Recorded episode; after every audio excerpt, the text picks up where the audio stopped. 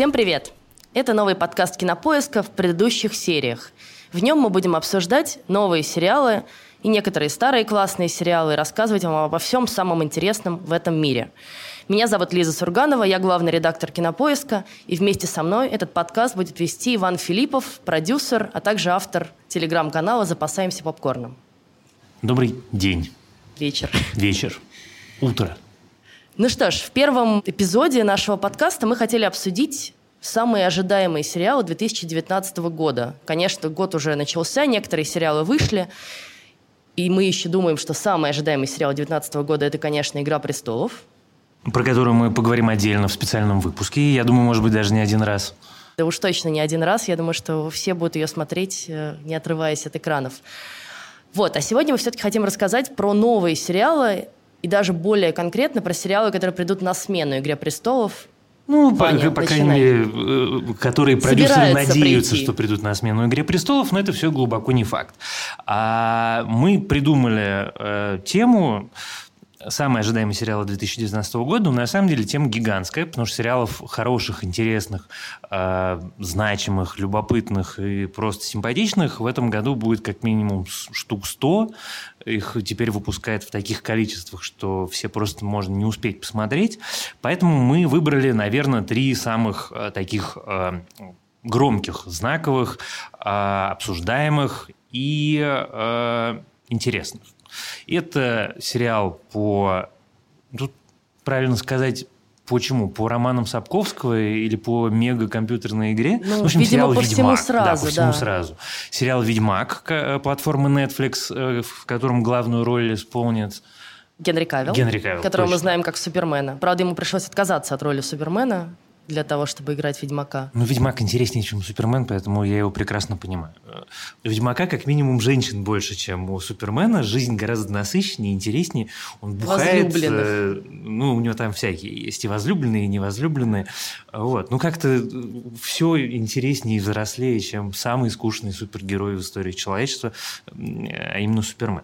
А, вот. Это, соответственно, первая история, которую мы хотим обсудить. Вторая история – это сериал по вселенной «Звездных «Звездных войн», который должен появиться на новой стриминговой платформе Disney+, и который делает режиссер «Железного человека» Джон Фавра. И называется он «Мандалорец». Вот. Это номер два в нашей программе. И номер три – это мой личный, самый ожидаемый сериал 2019 года. Экранизация э, потрясающего романа Нила Геймана и Терри Претчета Благие знамения. Благие знамения. Ваня каждый раз бывает перевод я этого не могу романа. запомнить, он по-английски Вы называется. услышите разные вариации, да, видимо, Good Omens, перевода. И, и, и я никак не могу запомнить, простите.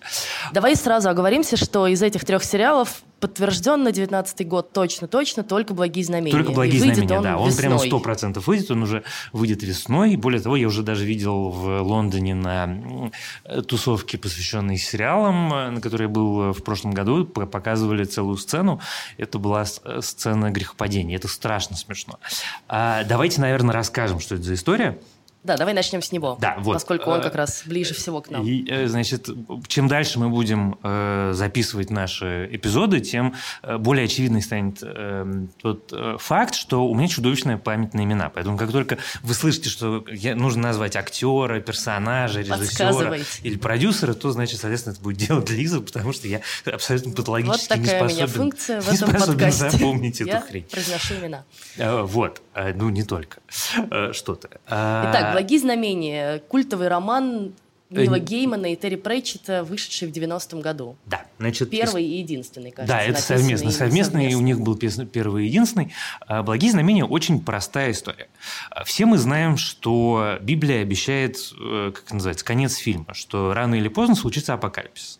И мы про это знаем, поскольку э, снято огромное количество фильмов, сериалов и написано книжек, не говоря уже про откровение Анны Богослова, на эту тему. Что значит будет концом света?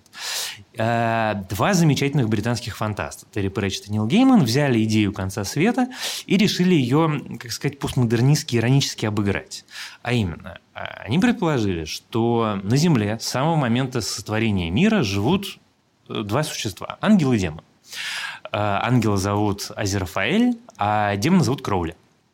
И они э, вместе уже много тысяч лет. И они не то чтобы как бы друзья, они даже не то чтобы приятели, но просто мир вокруг меняется, и единственное, что остается неизбежным, это вот их, соответственно, соседство. И они как-то сдружились за эти тысячи лет, и вот наступает апокалипсис. И, соответственно, сверху в случае Азерфайля и снизу в случае Кроули поступают директивы, что начинаем готовиться к концу света, он намечен на такую-то дату, и, значит, будем э, действовать по инструкции. Я так понимаю, что обе стороны воспринимают это как финальную битву добра и зла. Непонятно, конечно же, кто победит, Именно так. И все этого очень ждут. Это такой решающий матч. А потому что они как бы одна сторона живет в раю, другая в аду. А эти двое, которые живут на земле, они вдруг понимают, что им совершенно не хочется никакого апокалипсиса Армагеддона. Потому, потому что, что они полюбили землю и им тут им хорошо. Классно. Тут вино, тут книжки, тут машины, тут чего только нет. Тут все вообще к чему они привыкли. И тут, соответственно, ангел и демон решают, что они будут э, идею апокалипсиса всячески саботировать. И когда рождается антихрист, все как строго в э, соответствии с кинофильмом «Омен», они вместо того, чтобы отдать его в заранее заготовленную приемную семью американского дипломата, где уже э, значит, его ждут сатанинские монахини, которые будут его воспитывать, они сдают его в семью обыкновенных англичан, которые живут в э, маленьком городке, где-то в глухомане, в надежде, что он вырастет, соответственно, нормальным человеком, и никаким не антихристом. История э, страшно смешная, роман бесконечно остроумный, потому что они обыгрывают все э, популярные э, истории кинематографические, книжные, посвященные апокалипсису. И это правда очень остроумно и смешно. Я его, честно, страшно жду. Это, конечно, очень интересно, что получится, потому что, ну, он дорогой, это амазоновский, один из флагманских амаз... Э, сериалов, э, это мини-сериал, флагманских да, мини-сериалов, да, мини-сериалов Амазона. Вот, не совсем понятно, э, как бы, конечно, какой он будет, но если судить по той сцене, которую я видел, это будет очень смешно. Главное, очень не будет корректно, поэтому если вас тревожит, например, вопрос оскорбления э, чувств верующих, то вот я видел сцену на 4 минуты, там оскорбили все, что можно, держитесь подальше от этого сериала, это слишком смешно. Ну, надо сказать, что у британцев вообще долгая история оскорбления чувств верующих. Вспомним еще фильм Монти Пайтон, Пайтон да, да, великий. Да. И это явно продолжение этой традиции. Я еще хотела сказать, что там совершенно, кажется, прекрасный актерский состав, а именно, собственно, ангела и демона, которых, о которых рассказал Ваня, играют Дэвид Теннант и Майкл Шин. Дэвид Теннант – это один из докторов «Кто» многочисленных. А, Майкл Шин известен по сериалу «Мастера секса». «Мастера секса», например. Да. Ну, там много А также Джон Хэм, мой любимый из э, сериала «Мэдмен», конечно он же. Он играет играет. Архангела Гавриила, да. и я видела фотографии, где он стоит в каком-то белом пальто, буквально в белом пальто, и это совершенно сногсшибательно. Ну и, конечно, Бога играет э, великолепная Фрэнсис Макдорманд, что вообще само по себе уже заслуживает того, чтобы посмотреть сериал. Да, ну, как бы это не то, чтобы первый раз в этом смысле в «Догме» мы уже да. видели Бога в исполнении женщины, у Кевина Смита я имею в виду. Так что тут они не оригинальны, но все равно звучит это все страшно здорово. А еще важно сказать, что Нил Гейман, э, полноценный шоураннер этого сериала, впервые, кажется, в своей биографии, то есть участвовал в написании сценария, активно консультирует создателей. Вот, и мы как вникает. раз узнаем, насколько насколько хорошая идея пускать козла в огород, потому что вообще настолько разные жанры, как литература и сериал строения, и совершенно не очевидно, что участие Геймана – это большой плюс. Но, с другой стороны, посмотрим, пос- вот правда посмотрим. Может быть, от этого станет лучше, может быть, от этого станет хуже. В «Американских богах» Гейман тоже принимал какое-то активное участие, а первый сезон смотреть все равно было довольно тоскливо. «Американские боги» – это предыдущий сериал, по вышедший в прошлом Геймана, году, да. да, по роману Геймана, довольно большой, но тем не менее, как мы вот обсудили с Ваней до подкаста, не очень удавшийся. Я, правда, не смотрела, а Ваня считает, что он не ну, задался. сейчас они выгнали всю предыдущую команду творческую, набрали новых, нового шоураннера, и сейчас будет второй сезон, может быть, он будет веселее. А я вот что хотела тебя спросить. Обычно с такими культовыми книжками, мы в этом, про, про это поговорим, когда будем говорить про «Ведьмака», есть большая проблема. У них огромная фан-база, которая разносит любую экранизацию или очень трепетно относится к любым экранизациям, вообще попыткам как-то вмешаться да, в классический сюжет. Как ты думаешь, э, что будет здесь? И вообще, есть ли какие-то предпосылки, что фан-база обидится? Ну, у Геймана не такая, так называю вещи своими именами, не такая гигантская фан-база, как у многих других авторов. Она просто... Там нету такого понятия, как канон, потому что фан-база же всегда реагирует на что? На то, что мы привыкли к этому герою, который такой-то, такой-то и делает такие-то, такие-то вещи. А когда у тебя есть цикл э, произведений, связанных между собой героями, местом действия, какими-то обстоятельствами, то понятно, там формируется действительно канон, который нельзя нарушать. В данном случае речь идет про сатирический роман отдельно взятого, э, в общем, вольнодумного писателя-фантаста. Да кто его знает? Может быть, обидится, может быть, не обидится. Э, опыт последних э, лет показывает, в первую очередь опыт «Игры престолов», показывает, что лучшее, что могут сделать шоураннеры, это, что называется, плюнуть слюной на мнение поклонников и делать то, что им считается нужным. Вот абсолютно. Сколько гадостей писали про Бениофа и Вайса, что то у них не так, это они не так. И тут они извратили великого произведения Джорджа Мартина. И там они не того актера взяли. И тут они, значит, э, богохульственно, там, я не знаю, что-нибудь не то с драконом сделали. Э, популярности «Игре престолов» не мешать никаким образом. Качество сериала прекрасное, дай бог каждому. Ну, бывает. Это э, то, что американская пресса называет toxic fandom, это все-таки пока э, чаще всего связано с э, какими-то комиксовыми историями или со «Звездными войнами». Или вот. с «Ведьмаком». Как ну, вот, да, вот, да, вот мы сейчас как раз, собственно, можем перейти к двум этим историям. Ведьмак... Но я хотела еще одну вещь сказать про «Благие знамения», что там совершенно точно уже будут отступления от э, канона и от сюжета. Я прочитала как раз сегодня какое-то интервью Геймина, в котором он говорит, что да, ему стало очень интересно э, вдаться в подробности вот этой истории дружбы, собственно, ангела и, и демона Кроули и Аз... Аз я не могу произнести это имя. И ангел. А, да, именно. И это значит, что мы будем смотреть не только на 21 век, не только на события 21 века, но и всяческие средневековье, и 6 тысяч лет назад все, что происходило. Кстати, Кроули, если я правильно поняла, это как раз змей, который да, как бы... это и... он. Соблазнила, Соблазнила Адама и Еву, Адама да. да из-за которого произошло грехопадение. Итак, следующий наш сериал – это сериал «Ведьмак». Как мы уже сказали, совершенно не точно, что он выйдет в 2019 году. Если выйдет, то в самом-самом его конце. Об этом сериале было заявлено, собственно, только в этом году. Только в этом году утвержден актерский состав, и начались съемки. Поэтому, учитывая, что это фэнтези, с больш... я думаю, с большим количеством спецэффектов, там, в общем, много работы предстоит, прежде чем он будет готов к выходу на экраны. Вань, что такое «Ведьмак»? Ну, вообще «Ведьмак» — это серия романов польского писателя Анжея Сапковского, про который я подозреваю, большинство людей, которые так активно ждут этот сериал, вообще на самом деле не в курсе. Потому что, в первую очередь, для многих, э, как сказать, молодых зрителей потенциальных, э, эта история «Ведьмак» — это потрясающая компьютерная игра. Именно «Ведьмак 3», который э, пару лет назад взорвал мир, стал... Ну, это действительно выдающаяся э, игра. И а стал абсолютно... Давай начнем с другой стороны. «Ведьмак» — это история про такую средневековую вселенную, в которой наш мир на некоторое время соприкоснулся с миром волшебных созданий. И после того, как это соприкосновение закончилось, в каждом из миров осталось что-то от другого. То есть в нашем таком устроенном, нашем очень, я имею в виду условно, это не настоящий мир, это все равно выдуманные страны, земли и, и, и так далее. Но в мире людей осталась магия. Магии, э, страшные диковинные звери, монстры и все на свете. Мир этот охвачен войной. Мир это такой, вот в этом смысле, это, конечно, самая ближайшая к «Игре престолов» аналогия, потому что есть королевство, есть короли, есть интриги, есть политическая, политическая история, религиозная история. И в этом мире есть орден ведьмаков, э, такие странствующие рыцари, которые занимаются тем, что... Э, Профессиональные борцы с нечистью. С нечистью, такие мракоборцы, могучие. Угу. Вот, с характерными э, кошачьими глазами и, и так далее, и так далее.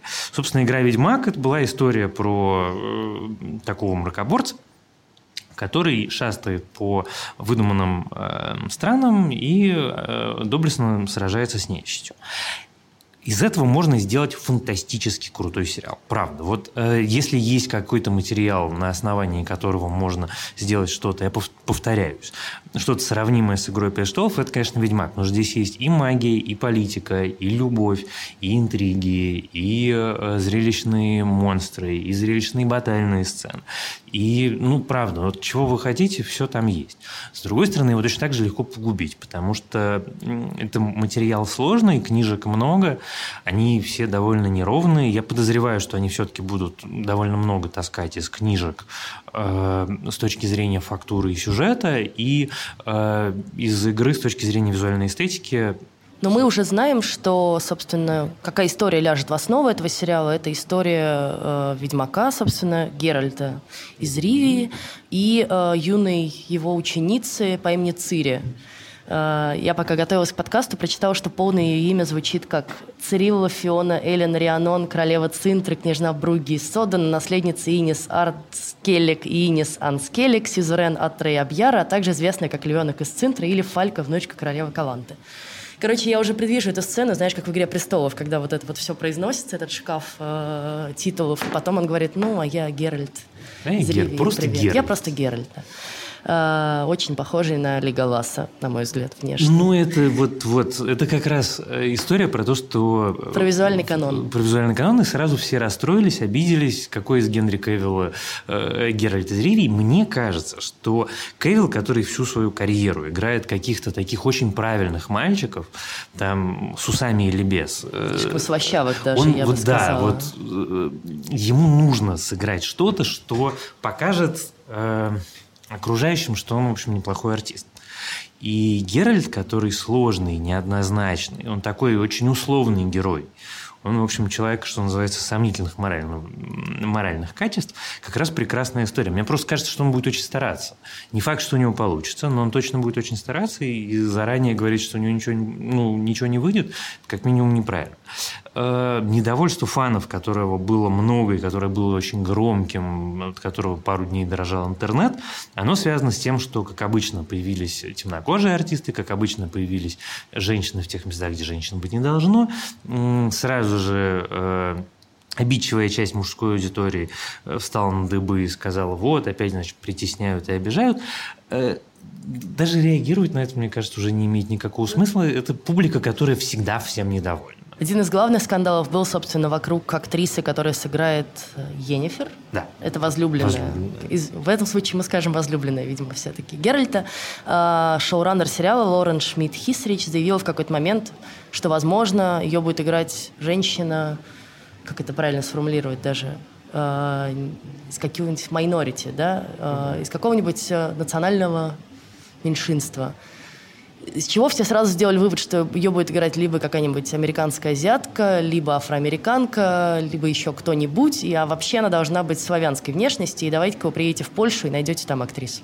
Ну, вот такой примерно ну, аргумент. Как, давайте мы приедем в, тут как это называется, в какую-нибудь выдуманную страну и найдем там орка, который будет играть на орк в сериале. Но ну, Кстати, снимают они в Европе, я так понимаю, да, в Центральной да. Европе. Ну, это как раз связано не... не Скоро мы будем путешествовать, никоим видимо, образом не связано с... В Польшу. Э, нет, не с Польшей, это никоим образом не связано с желанием быть ближе к истокам, а связано с тем, что в Европе снимать дешевле. Поэтому все снимают в Европе, в этом нету каких-то специальных э, открытий. Вот. Естественно, страшно интересно, что из этого получится. Netflix очень надеется, что э, это же э, история про гонку вооружений. Вот сейчас заканчивается э, «Игра престолов», и место короля некоторое время будет свободно. Ну как, заканчивается «Игра престолов», которую мы знаем, начинаются приквелы к «Игре престолов», которыми тоже занимается HBO. Ну, не То есть... факт, что это будет так же удачно. Не ну, факт, понятно, но я имею в виду, что HBO не отпустит так Нет, легко конечно, эту дойную корову, такая, и, в общем, еще долго на ней собирается ехать. Но ездить на дойных коровах неправильно, коров доят.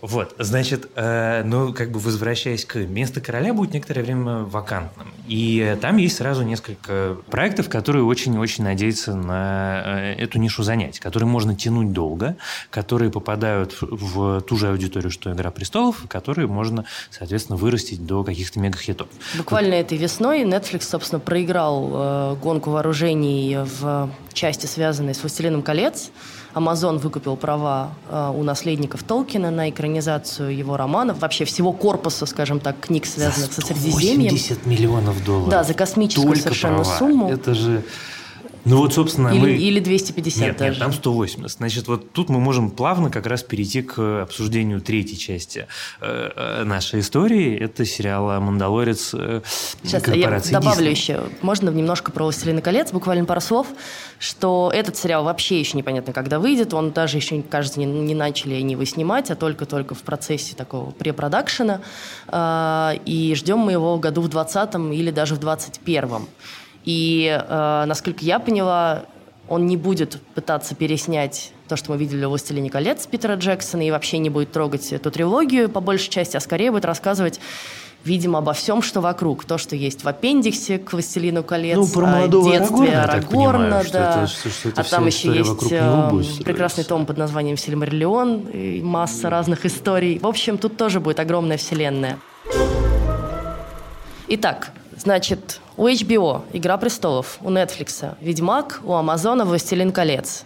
Ну и есть еще один большой игрок, Ваня. Кто это? Это Дисней. Дисней тоже решил, что им нужна э, премиальная стриминговая платформа. Они тоже хотят делать эксклюзивный контент для как требовательного зрителя. И, значит, соответственно, они собираются запускать свою историю, которая называется Disney+, и заходит с козырей. Заходит с сериала по э, своей самой популярной вселенной, по вселенной «Звездные войны». Причем э, делать его будет мега-режиссер Джон Фавро, который сделал уже для Диснея кучу всего. И это и «Железный человек», и это книга и книга джунглей, джунглей. И «Король лев», который и Король в этом лев, году И он выйдет. прекрасный режиссер. Это что же важная вещь. Он серьезный, талантливый режиссер, который очень хорошо понимает материал. И это очень э, любопытно, что выйдет. Они нагнали туда симпатичных артистов. По большому счету, что бы они там ни сняли, смотреть мы это все будем все непременно. Вопрос, который мучит э, людей, э, как сказать, циничных э, по поводу всей этой истории, он следующий. Вот сегодняшний Variety говорит, что, правда, это не цитата э, представителя Диснея, а это некая оценка аналитика, что Дисней потратит 500 миллионов на оригинальный контент. И для человека в реалии, как сказать, производства контента не погруженного звучит как колоссальная сумма. Но сериал, Лиза, про который ты говорила, «Властелин колец», вот один сериал Амазона, скорее всего, будет стоить эти 500 миллионов, потому что 180 – это права, Дальше у тебя development, дальше у тебя продакшн. Это очень Но ну, я видела оценки и под миллиард. Вещь. Ну, то есть, да. это натурально полмиллиарда у тебя будет стоить один «Властелин колец». Тут как бы рядом у тебя Netflix, который в этом году на производство оригинального контента, не закупку, а просто производство фильмов и сериалов тратит 14 миллиардов долларов. Но это вообще никто, Весь мне кажется, Disney, не догонит. вся корпорация уже. Disney, все мультики, все фильмы, весь ваш Марвел, Звездные войны, все-все-все, вот весь этот комплект стоит 14,9 миллиардов в год. Disney тратит столько, Amazon тратит на 900 миллионов, э, пардон, Netflix тратит на 900 миллионов меньше. В э, этой системе координат 500 миллионов на контент – это вообще-то довольно мало.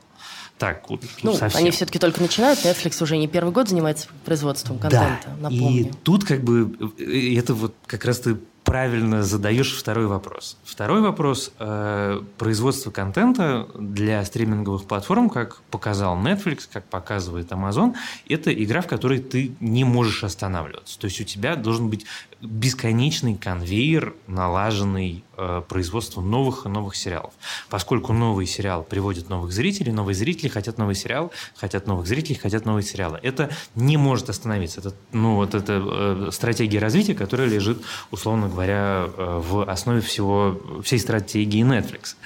Как э, Дисней будет это делать? Потому что они сказали, что будет «Звездные войны», они сказали, что будут два сериала по Марвел, но этого мало, это три сериала, а там должно быть бесконечное количество всего. Ну и там еще важный момент заключается в том, что Дисней забирает э, все свои, весь свой контент из других стриминговых платформ, эксклюзивно оставляя их, как я понимаю, только, только на Disney+.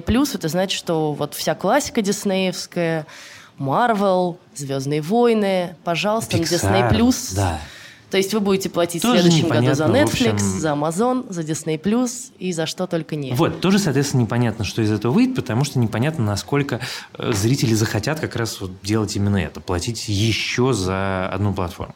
Ну да, кто-то считал, кто считал, сколько там средний американец может тратить на контент. В общем, если он хочет быть подписанным на все эти платформы, то это порядка 30-50 долларов в месяц. В общем, с одной стороны, кажется небольшая сумма, с другой стороны, я думаю, не каждая американская семья, тем не менее, на это пойдет.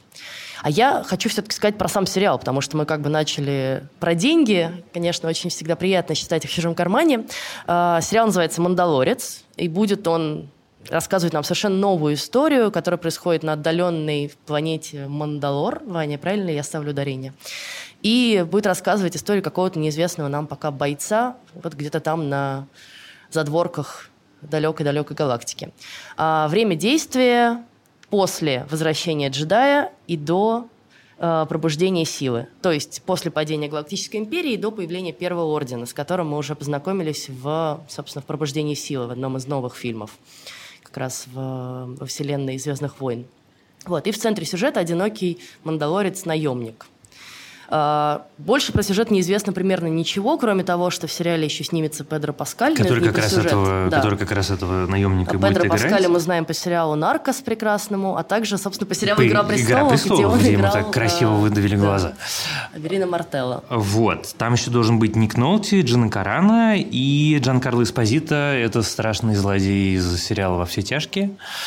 Вот. А я, вот кстати, тот самый, хотел... который их всех Да, я, кстати, толкает. хотел поправиться, что э, Джон Фавр там не режиссер, а шоураннер. То да. есть я не помню, Режиссеров он... там несколько, вот. включая Тайку Тайк Вайтити. Там Тайка Вайтити будет режиссером у одного из эпизодов, поэтому если мы, вы помните э, третьего Тора, то э, что делает Тайка Вайтити, когда ему дают э, полную творческую свободу и какой-нибудь качественный контент, ну, как сказать, качественный intellectual property, это каждый раз э, фейерверк э, и счастья. Поэтому очень любопытно, что из этого получится. Вот. Но в любом случае, год этот, это вот мы назвали просто так вот, сказать, по верхам три каких-то значимых историй, которые будут в этом году, а их же еще будет, я возвращаюсь к тому, с чего мы начали, натурально сотня. Ну, что мы сейчас уже просто не, сейчас уже не успеваем в рамках этого подкаста, но мы глобально за этот год не успеем посмотреть, наверное, каждый по десятку качественных сериалов, поэтому очень важно, конечно, понимать, что э, именно стоит смотреть и какие сериалы прямо по-настоящему нельзя упустить. И мне кажется, в этом как раз будет наша с Лизой святая миссия. Э, мы будем пытаться объяснить, э, объяснять, рассказывать вам про как раз самые важные и значимые сериалы, которые вам ни в коем случае нельзя будет пропустить. Да, и уже в следующем выпуске мы начнем с двух, наверное, самых ярких сериалов января, а именно сериала «Ты» или «Ю», как он называется по-английски, и сериала «Половое воспитание» или «Sex Education». Оба эти сериала вышли на Netflix. Оставайтесь с нами и слушайте, почему же их стоит посмотреть.